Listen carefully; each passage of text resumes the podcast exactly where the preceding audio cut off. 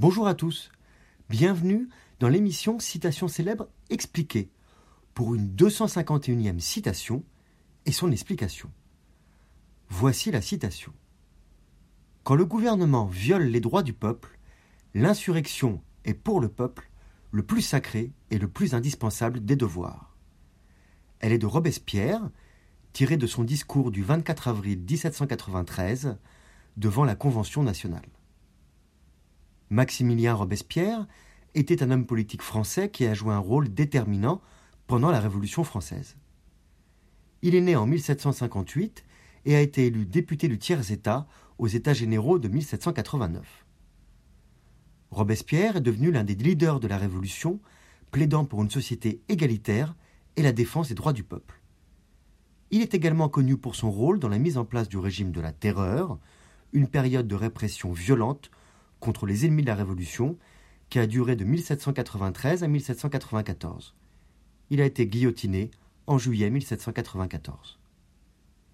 La citation Quand le gouvernement viole les droits du peuple, l'insurrection est pour le peuple le plus sacré et le plus indispensable des devoirs est prononcée par Robespierre lors de son discours du 24 avril 1793 devant la Convention nationale, c'est-à-dire l'Assemblée il y présente un projet de révision d'actualisation de la Déclaration des droits de l'homme et des citoyens de 1789. Cette nouvelle déclaration fait partie de la Constitution de la Première République du 24 juin 1793, qui n'est jamais appliquée puisque le gouvernement est considéré comme révolutionnaire, donc en dehors des règles de la Constitution, jusqu'à la paix, qui ne vient pas sous la Première République. La proposition de Robespierre est reprise dans la Constitution de 1793 au dernier article, l'article 35, qui dit Quand le gouvernement viole les droits du peuple, l'insurrection est, pour le peuple et pour chaque portion du peuple, le plus sacré des droits et le plus indispensable des devoirs. La position de Robespierre ne faisait pas l'unanimité, même au sein de la Convention nationale. De nombreux députés considéraient l'insurrection comme un acte de rébellion illégal contre l'autorité de l'État et un obstacle à l'établissement de l'ordre et de la paix civile.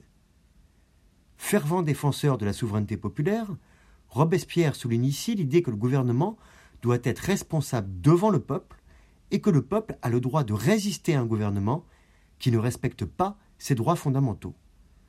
Cependant, l'insurrection ne doit pas être prise à la légère et ne devrait être utilisée que comme dernier recours en cas de violation grave et persistante des droits du peuple. Il est de nouveau important de noter que la position de Robespierre sur l'insurrection a été contestée et critiquée même à son époque.